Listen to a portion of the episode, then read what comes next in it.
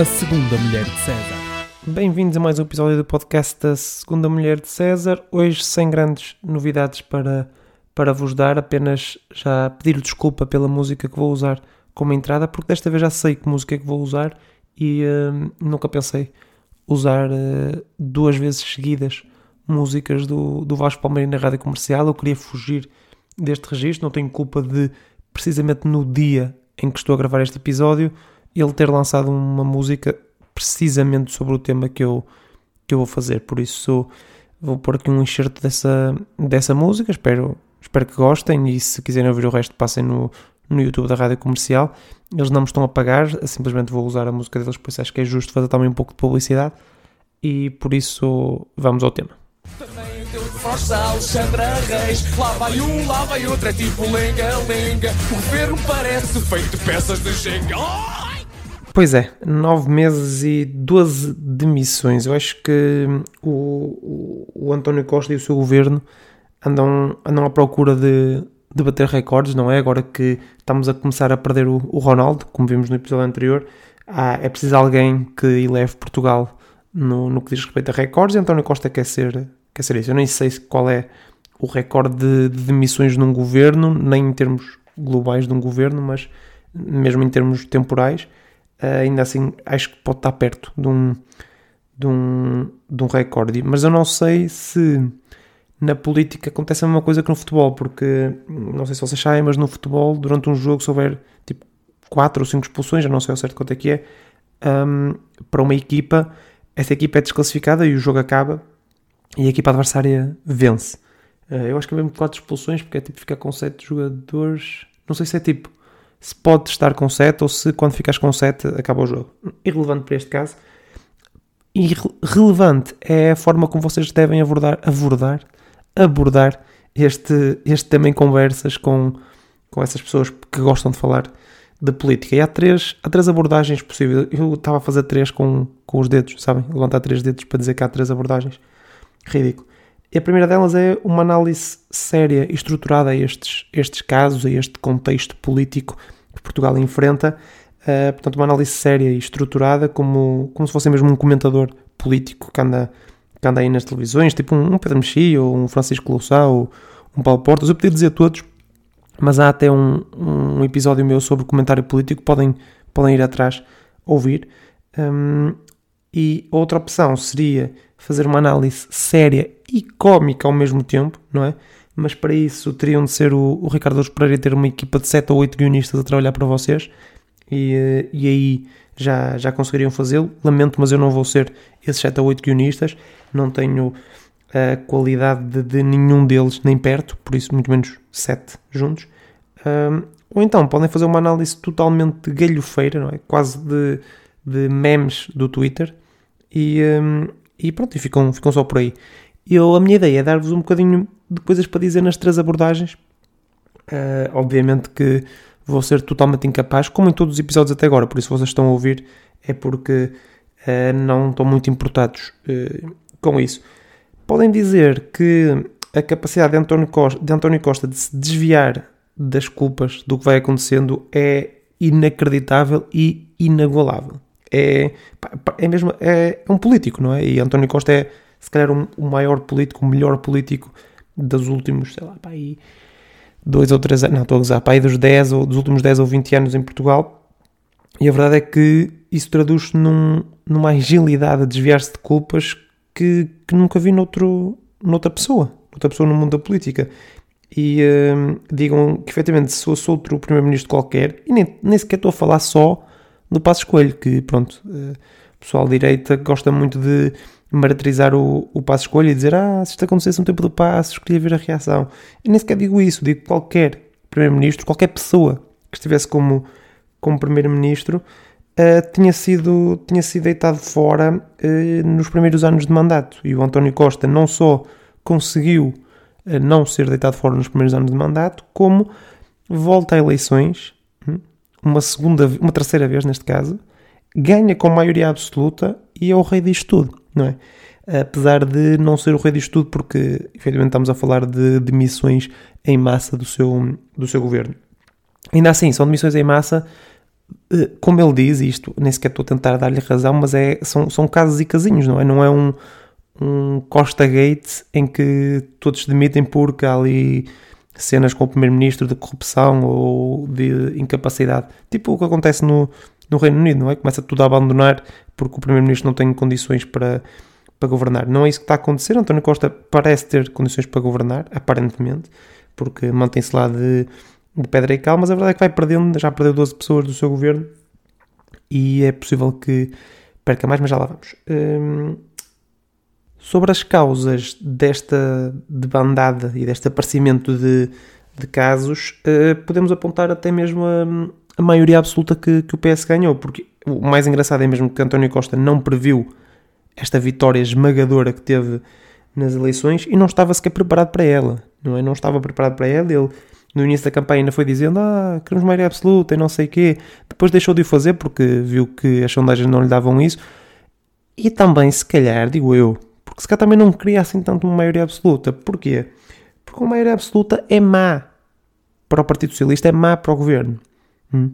Porque agora, com esta maioria absoluta, não há ninguém para culpar, não é? Não há ninguém para deitar para baixo do autocarro quando as coisas eh, não correm bem. Por isso, depois, quando começam a aparecer escândalos, quando começam a aparecer eh, greves, quando começam a aparecer eh, problemas, em geral, a culpa é efetivamente do PS. Já, antes já era, atenção, porque o PS já é governo há sete anos. Agora, uh, nunca foi com maioria absoluta e por isso a culpa não era exclusivamente do PS, porque o PS sozinho não podia fazer propriamente nada. E, uh, e agora pode, é? Agora pode e por isso, quando as coisas não correm bem, efetivamente a culpa é do PS. E por isso, esta, este aumento dos casos e casinhos, como, como diz o, o António Costa, é também culpa do, da maioria absoluta, é principalmente até culpa da, da maioria absoluta, porque aumenta o escrutínio, porque eh, obviamente exige-se agora com maioria absoluta que o, um, ehm, o PS e António Costa efetivamente governem a sério, não é? E façam, façam coisas, não é? Um, ehm, porque efetivamente já não podem culpar o PSD por, por falta de responsabilidade política, porque até, e digam, podem dizer isto, até quando não é preciso ter responsabilidade política, o PSD está a ter, não sei muito bem porquê, um, ehm, e também não podem culpar os partidos à esquerda porque uh, por não apoiarem o, o, governo, porque efetivamente não precisam que esses partidos uh, apoiem o governo. E por isso podem dizer, sem, sem medo nenhum, que a maioria absoluta é causa destas, destas demissões. Como? Pá, porque lá está havendo, havendo esta maior pressão. Uh, e há maior pressão porque também aquilo que estava a falar, por exemplo, das, das greves, não é? Acontece muito mais num governo de maioria absoluta, o que é normal, e por isso, com esta pressão aumentada, começam a aparecer mais erros, erros também na contratação, contratação entre aspas, de pessoas para o, para o governo, e por isso podem dizer, eh, com todas as letras, que este ambiente de instabilidade é culpa do povo que votou numa maioria absoluta do PS à espera de estabilidade. Por isso, votar em estabilidade traz instabilidade. E isso eu acho que é o resumo da política em Portugal. Eu acho que parece-me parece bem. Por isso podem mesmo dizer que a culpa é do povo Todos estes casos, que eu irei falar um bocadinho mais à frente sobre alguns deles, são todos culpa do povo, porque o povo é que elegeu o PS e por isso é continuar a votar no PS, não é? Como, como diz um meme. Hum, eu disse que ia falar de algumas destas demissões e eu quero falar de, pá, não sei, pá, de, de quatro. Uh, a primeira delas, porque eu acho que já não nos lembramos da primeira delas. Eu não, eu não sei se na música, na parte da música que eu escolhi, se fala sobre isto, mas a primeira demissão deste governo, de maioria absoluta, foi Marta Temido. Eu acho que vocês já nem se lembravam da Marta Temido, não é? Já barreu-se para baixo do tapete uh, a, a Marta Temido, ex-ministra da Saúde. E a verdade é que uh, depois de dois anos e meio a levar coça monumental durante uma pandemia, a maior pandemia da nossa, da nossa vida, uh, houve outras pandemias? Não sei, irrelevante. Mas pronto, com a pandemia mundial, com tudo a arder, e Marta Temido aguentou-se ali, com erros obviamente, mas aguentou-se no cargo, pelo menos. Depois, numa maioria absoluta, já com a pandemia controlada, e depois de um bom trabalho, hum, pá, apesar de tudo, um bom trabalho durante, durante, essa, durante essa pandemia, Marta Temido cai porque há um problema nas urgências em Portugal. Pá, mas, mas que é isto, pá? Que é isto? Eu acho que há problemas nas urgências em Portugal desde 1853. E vocês pensam, epá, se foi a data em que começou a haver urgências em Portugal? Não faço a mínima ideia, provavelmente não. Provavelmente foi muito depois disso. E ainda assim, há problemas nas urgências desde 1853. E Marta Temido cai porque as urgências não funcionam. Não faz qualquer sentido. Vocês podem dizer, ah, Rui, mas é o acumular de casos e foi um caso grave, com uma grávida, não sei o quê. Tudo, tudo certo. Tudo certo agora. Que é estúpido, é, não é? Porque as urgências não funcionam desde sempre, não é? Há problemas nas urgências desde sempre. Por isso, uma ministra cair por causa disso é estranho. Não é? Depois, não imediatamente a seguir, eu vou saltar algumas das demissões, vou só falar das quatro. Não, não, sei se são principais, mas pronto, são as que mais gosto. Uh, vem a, a minha favorita, que é a demissão de Miguel Alves. E vocês dizem, mas Miguel Alves, o que é que é isso? Hum, quem é esse gajo? Que demissão foi essa? Foi a demissão daquele gajo, secretário de Estado, ou lá o que é que é, que foi envolvido naquele, naquele caso do Centro de Congressos Transfronteiriços em Caminha. Que, primeiro de tudo, é um conceito excelente, principalmente um Centro de Congressos Transfronteiriço que não existe, não é? imaginário. É um conceito espetacular. Uh, e depois, porque também é a minha favorita, porque tem a melhor entrevista que eu já vi. Sem ser daqueles apanhados clássicos, não é? Do certezamente que era um homem, não sei o quê. Esquecendo isso, um, que um dia também haveremos fazer um episódio sobre isso, atenção, não, não está esquecido. Mas esquecendo isso, uh, é a melhor entrevista da história porque não é com o próprio do Miguel Alves, é com o tal parceiro que ia fazer o Centro de Congresso Transfronteiriço, portanto, o, o gajo que fez o SCAM à Câmara de Caminha, uh, onde Miguel Alves era presidente da Câmara. Um, portanto, o senhor das Trafolhices a dizer numa entrevista que assinou uma cena com PhD, apesar de não ser doutorado, e o jornalista pergunta-lhe, mas porquê que assinou PhD? E o gajo responde, ah, porque as pessoas chamam PhD. E o jornalista insiste naquilo e diz, não, pera, mas as pessoas chamam-lhe PhD? E ele, sim, sim, PhD, doutor, professor doutor. Não, não, não. Mas chamam-lhe PhD.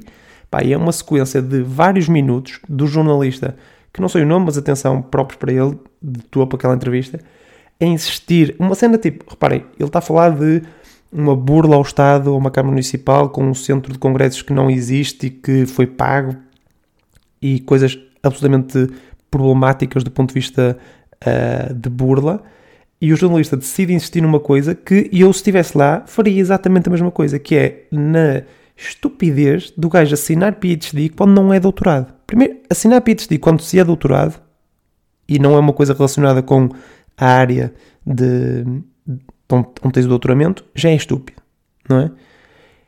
Quando não és doutorado, é só absolutamente ridículo e por isso o jornalista fez bem em insistir naquilo. Acho que todos merecíamos que, que aquilo acontecesse. E se vocês não, não se lembram ou se nunca viram essa cena da entrevista, pá, vão ao YouTube, metam, uh, chamam-lhe PhD, pá, uma cena assim. Uh, Pedro Montinho, lá como é que se chama o, o, o pá, é das coisas mais deliciosas que, que eu já vi. Uh, e por isso essa é a minha demissão favorita. Depois, mais recentemente, eu nem sequer vou falar, atenção, nem sequer vou falar aqui da demissão de uma senhora, secretária de Estado, que ficou no cargo 26 horas. Nem sequer vou falar disso porque isso aí, pá, isso parece-me já gozar com este governo e não vale a pena entrar aqui por esses caminhos. Um, mas antes disso, tivemos ainda a admissão de, de Alexandra Reis, que é admissão, não só a admissão mais dura, uh, porque lá está, não é de um ministro, nada do género, é de uma secretária de Estado, mas é, foi, foi a mais dura porque pá, abalou tudo no governo, é? mexeu nos pontos todos certos deste, deste governo, porque envolveu Pedro Nuno Santos, envolveu Fernando Medina, dois uh, putativos, acho que é assim que se diz, não é? Putativos uh, sucessores de António Costa, envolveu Marcelo Rebelo de Sousa, envolveu o próprio António Costa, envolveu a TAP, envolveu sobretudo muito dinheiro da TAP, que é sempre um tema uh, sensível em Portugal, e bem, não é? E bem, porque os contribuintes andam a investir milhões na TAP para depois andar a fazer isto, e isto foi o que foi uma imunização de meio milhão de euros para esta senhora Alexandra Reis quando ela saiu da TAP. Não é uma administradora da TAP, ou lá o que é que era, que saiu da TAP com uma imunização de meio milhão de euros e depois é chamada para ingressar neste governo de, de António Costa sem ninguém ver qualquer problema neste, neste caso. E hum, é estranho, não é? Porque a TAP é uma empresa falida, mas faz contratos em que se paga meio milhão de euros para, para indemnizar uma pessoa que uh, sai da empresa. É, é, estranho, é estranho. Essa pessoa, depois disso, ainda vir para o governo chuchar mais, chuchar mesmo mais uh, do, do dinheiro do Estado, é, é crítico. É crítico e por isso levou à sua demissão e levou também à demissão de Pedro Nuno Santos, um dos principais ministros de, de António Costa, não é? Que era ministro de tudo, não é? De, de infraestruturas, de habitação e de mais não sei o quê, transportes não sei o quê. Uh, tanto que com a sua saída isto dividiu-se em dois, não é? No Ministro de Infraestruturas e Transportes e na Ministra da Habitação. Uh, que se calhar faz algum sentido dividir estas coisas. Mas é engraçado o caso de Pedro Nuno Santos porque era visto como um dos melhores ministros deste, deste governo, não é? E é visto ainda como o mais provável sucessor de António Costa no, no PS e talvez como, como primeiro-ministro. E é engraçado porque uh, tem aquele caso, o Pedro Nuno Santos tem aquele caso em que arma o cão de uma forma monumental com a cena do aeroporto, não é? Dizer que está decidindo é que vai ser o aeroporto, vai já começar as obras, ele próprio até foi começar as obras, estou a brincar, mas, mas quase, uh, não é? É desautorizado pelo, pelo Primeiro-Ministro, uh, não se demite, o Primeiro-Ministro não o demite, está tudo bem, foi só um erro gozar com a cara das pessoas sobre um tema que está para aí há 70 anos uh, para, ser, para ser resolvido. Uh, arma o cão de forma monumental aí, enterra milhões e milhões na TAP, tem greves constantes nos transportes, seja na CP, seja nos, nos barcos, nos metros, nos, lá está, nos aviões, cheio de, de greves. A habitação, o acesso à habitação está um absoluto caos em todo o país, não é só em Lisboa, em todo o país. E uh, Pedro Nuno Santos mantém-se ali e é visto como um dos melhores ministros que pai anda. Depois, há uma secretária de Estado com um passado um bocadinho suspeito na TAP. E essa secretária de Estado nem sequer é do seu ministério, é do Ministério das Finanças, de Fernando Medina, e é isso que o faz que o faz demitir. Pá, é estranho, mais uma vez, é tipo a cena da Marta Temido, mas aqui em esteroides, porque Pedro Nuno Santos fez, uh, perdoem-me a expressão, merda atrás de merda, e uh, foi sempre levado ao colo como o melhor deste, deste governo. E depois, pá, há um casito de uma imunização legal, legal, esta imunização a, àquela senhora, da TAP, em que Pedro Nuno Santos mais asneiras fez, e uh, Pedro Nuno Santos demite-se. Demite-se quando nem sequer foi ele a contratar aquela secretária de Estado, ou seja, ele nem sequer se demite porque, por aquela senhora ser secretária de Estado. Ele demite-se por causa da indenização. E a indenização já vem bastante antes, não é? Simplesmente agora foi descoberta. Ou melhor, já tinha sido descoberta antes, ele não se demitiu agora só porque. Pá, é muito esquisito. Digam que. Podem dizer mesmo que é extremamente esquisito, para não dizer outra coisa, a forma como, como Pedro Nuno Santos saiu deste governo. O timing é uh, ridículo e a justificação é também ela uh, muito estranha, porque um, um ministro que se aguenta uh, tudo aquilo que, que ele aguentou, não era este caso que deveria fazê-lo demitir. Por fim, e porque o episódio já vai, não vai ser tão longo, mas pronto, uh, podem falar do futuro deste, deste governo e podem dizer que se este governo chegar ao fim da legislatura, e podem dizer legislatura porque é uma palavra fixe para meter assim no meio da, da conversa, uh, se chegar ao fim, uh, vocês pintam o cabelo de rosa em honra do PS. Pá, podem dizer isto porque também depois ninguém se vai lembrar, não é? Se, se isso acontecer, mesmo que se lembrem, ninguém vai exigir que vocês pintem o cabelo de rosa. Essa é uma cena engraçada que vocês podem dizer numa conversa sobre demissões do governo, que eu acho que deve acontecer todos os dias nas, nas vossas vidas.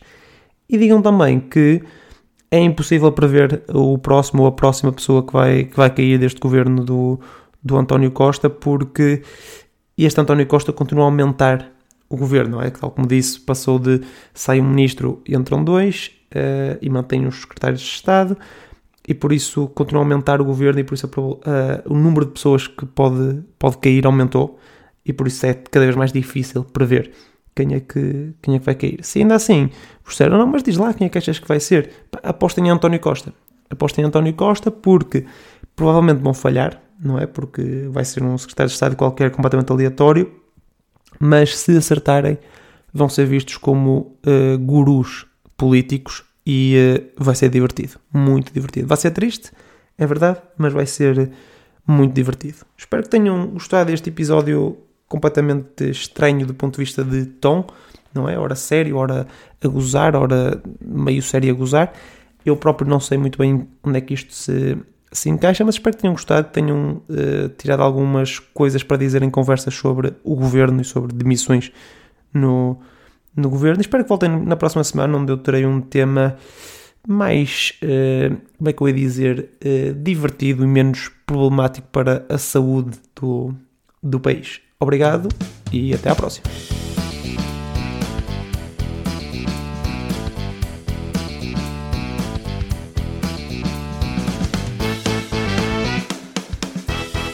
A segunda mulher de César.